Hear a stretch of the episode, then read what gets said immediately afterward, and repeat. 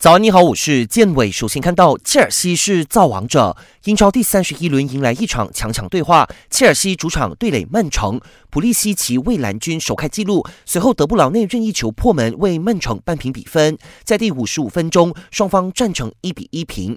不过过了十分钟，曼城的费尔南迪尼奥给切尔西送点，威廉主罚点球命中。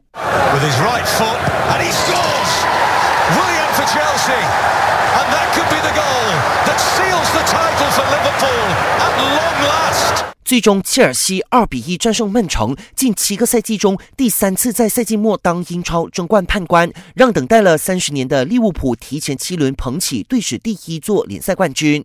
这也是英超最快夺冠纪录。利物浦主帅克洛普更是英超史上第十一位拿到冠军的主帅。有份成就利物浦提前夺冠的曼城落落大方，主帅瓜迪奥拉恭贺利物浦创造了辉煌历史。英超其他战报：阿森纳送南安普顿两个光蛋，伯恩利一球零封沃特福德。